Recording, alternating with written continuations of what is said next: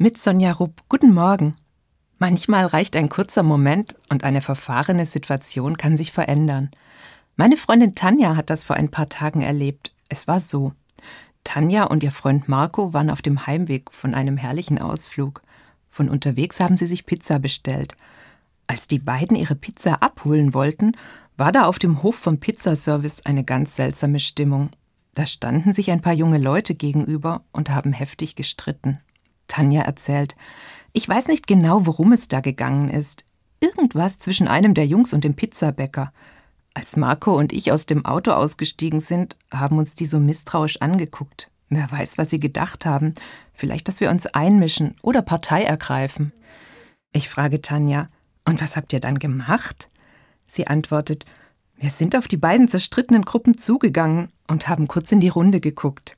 Marco hat gesagt, Hi, wir wollen unsere Pizza abholen. Dürfen wir mal durch?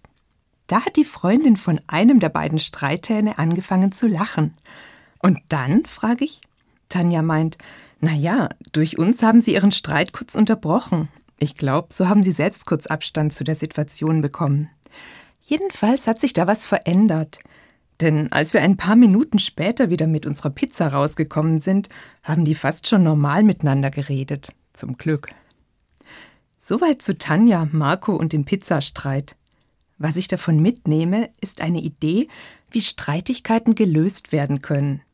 Da war diese kurze Unterbrechung und die hat die Wende gebracht. Tanja und Marco sind gekommen und dank ihnen war kurz Pause. In richtig heftigen und komplizierten Konflikten kann es natürlich äußerst anspruchsvoll sein, zu so einer Pause zu kommen.